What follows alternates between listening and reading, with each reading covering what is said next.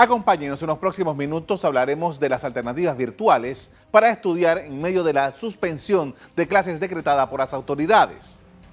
Unos 877.142 estudiantes de escuelas oficiales y particulares regresaron a clases a principios de marzo y el 11 de ese mismo mes quedaron suspendidas hasta el 7 de abril en el área metropolitana. Para el interior la suspensión llegó más tarde y hasta el 20 de marzo. El Ministerio de Educación suspendió las clases en todo el país hasta el próximo 7 de abril como medida de prevención ante la propagación del coronavirus. Como una iniciativa educativa, el Meduca puso a disposición de los estudiantes de escuelas oficiales módulos para darle continuidad al primer trimestre del año escolar 2020 de prolongarse esto, nosotros ya hicimos algunas coordinaciones a nivel internacional, experiencia de otros países con temas de guerrilla, con temas de terremoto, y se preparan eh, los paquetes de contenido y a través de los líderes locales y comunitarios, los gobiernos locales, se pudieran estar llevando, pero tenemos una geografía muy dispersa, los docentes de las áreas de difícil acceso no viven en el área donde trabajan y para Panamá es complejo. El portal educativo educapanamá.edu.pa hay programas curriculares guías didácticas y recursos educativos. Las plataformas Fundestim y Ayudinga también ayudarán en el proceso de enseñanza por módulos de manera gratuita.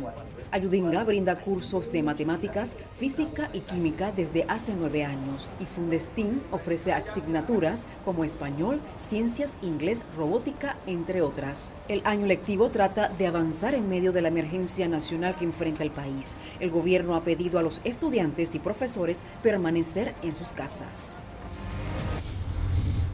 De acuerdo con información que han adelantado las autoridades, es posible que la suspensión de clases se mantenga hasta después de Semana Santa.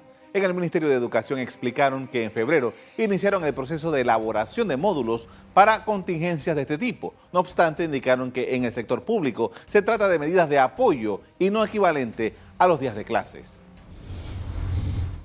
Lo que nosotros sí tenemos que ser muy justos y equitativos es que nosotros no tenemos a nivel nacional eh, en este momento el mapeo de qué estudiante o qué docente cuenta con la herramienta o la, o la posibilidad de acceder a estos dispositivos por lo cual nosotros no vamos a decir contundentemente, como si está pasando en las escuelas particulares, de que lo que está ocurriendo equivale a días o a horas de clase. A raíz de lo acontecido, organizaciones como la Fundación Ayudinga iniciaron un ciclo de clases virtuales gratuitas en diferentes horarios con la participación de múltiples estudiantes. Esto ha sido un tema pues bastante interesante, cómo en general se ha dado una transformación completa del sistema educativo en todos los sentidos de la palabra, cómo eh, poco a poco la tecnología se ha vuelto más parte de las cosas que se están dando en materia educativa, cómo la tecnología se ha vuelto una realidad latente a diario. Y pues bueno, yo creo que después de esto vendrá una conversación sumamente interesante, pero lo importante de todo este tema es tratar de, apoyar a los estudiantes en este preciso momento. Porque, sabes, a Tenógenes siempre le hemos mencionado que la educación no para. Y la educación no puede parar frente a ninguna circunstancia. En Panamá opera un conjunto de plataformas electrónicas que están asociadas a escuelas y universidades para el desarrollo de módulos virtuales de educación.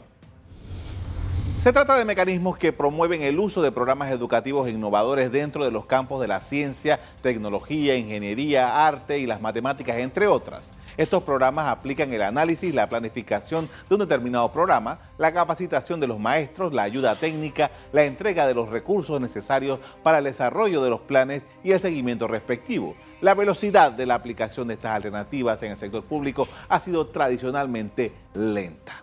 En algunas escuelas, oficiales se han aplicado este tipo de iniciativas a través de programas de, fundaciones sin fines de lucro o como parte de programas de responsabilidad social empresarial.